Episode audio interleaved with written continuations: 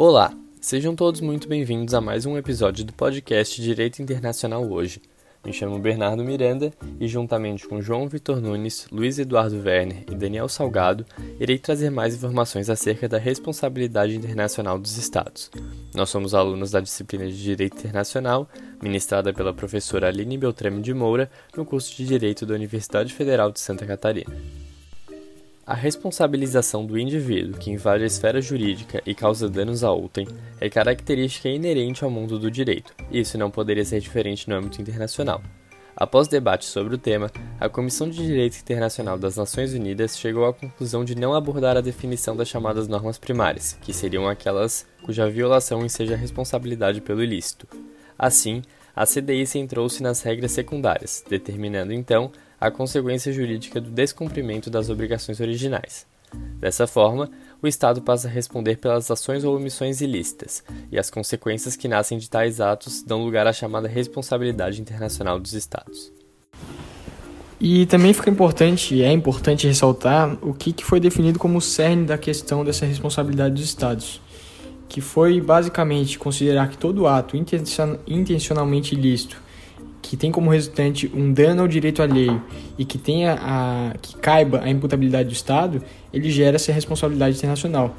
Só que nesse, nessa questão surge uma dúvida: o que, que seria um ato ilícito para o direito internacional?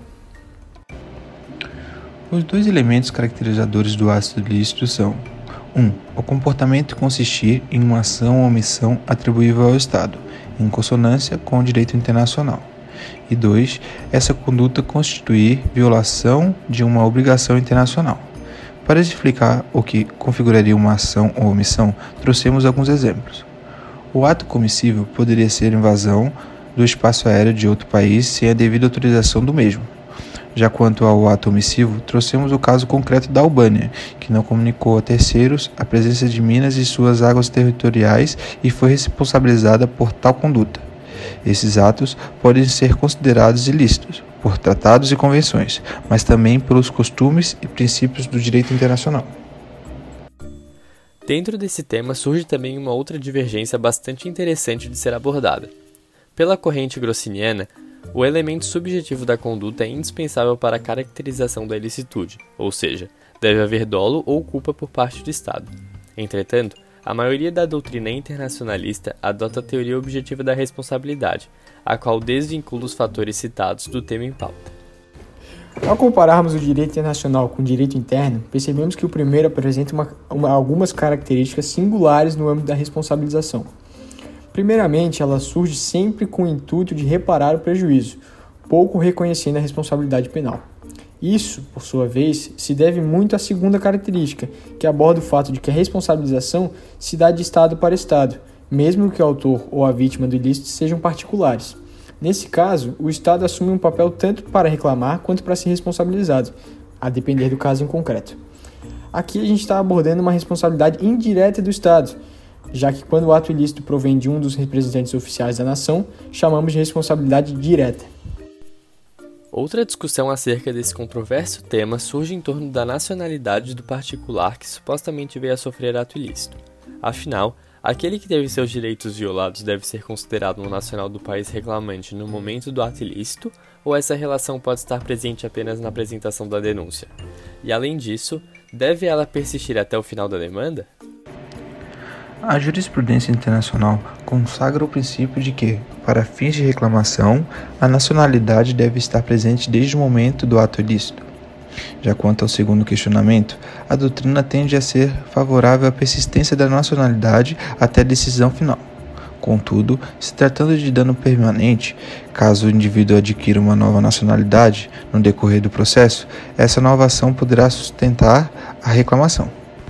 Por fim, abordaremos os casos expressamente previstos pelo CDI em que a responsabilidade do Estado desaparece, os chamados excludentes de licitude. São eles: o consentimento, a legítima defesa, as contramedidas, a força maior, o perigo extremo e o estado de necessidade. O consentimento de um Estado a determinada conduta de outro é um excludente de licitude e elemento principiológico básico do direito internacional. Consequentemente, é também bastante pacífico na jurisprudência.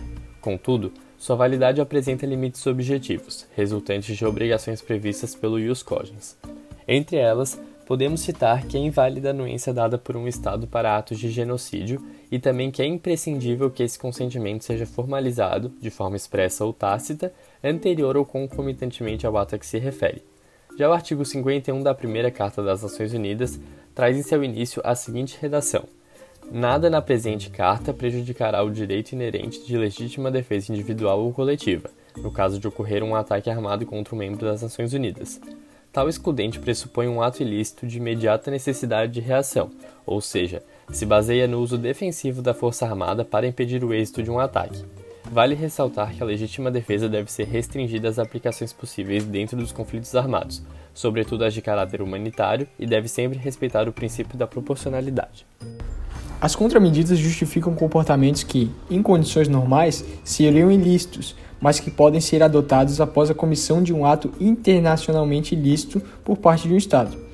O projeto de artigo sobre a responsabilização dos Estados por atos interna internacionalmente ilícitos, ele estabelece é, ali pelos artigos 49 e 52, as condicionantes jurídicas que legitimam as contramedidas, ressaltando a proporcionalidade, a reversibilidade e a prévia comunicação, para que se possa viabilizar uma tentativa de resolução do conflito por meio da diplomacia.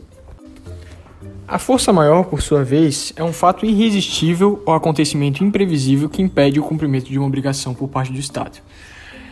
É, é imprescindível para a ocorrência dessa força maior, para que se caracterize a força maior, que não haja contribuição voluntária por parte do Estado para que ela ocorra. Ou seja, de uma maneira geral, ela tem que ocorrer por meio de acontecimentos naturais ou de intervenção humana, mas sem, como, como mencionado, sem a contribuição voluntária por parte do Estado. É, importa ressaltar ainda que tal invocação não costuma ser aceita pela jurisprudência internacional. O perigo extremo é baseado na situação em que o autor não encontra disponibilidade de outro meio para salvar a sua vida, senão cometendo ato internacionalmente ilícito. Porém, tal excludente não é aplicável quando o ato põe em risco uma quantidade maior de vidas humanas do que se pretende salvar. Por fim, o estado de necessidade é designado para os casos em que o Estado se vê obrigado a descumprir ordem internacionalmente por estar sendo gravemente ameaçado.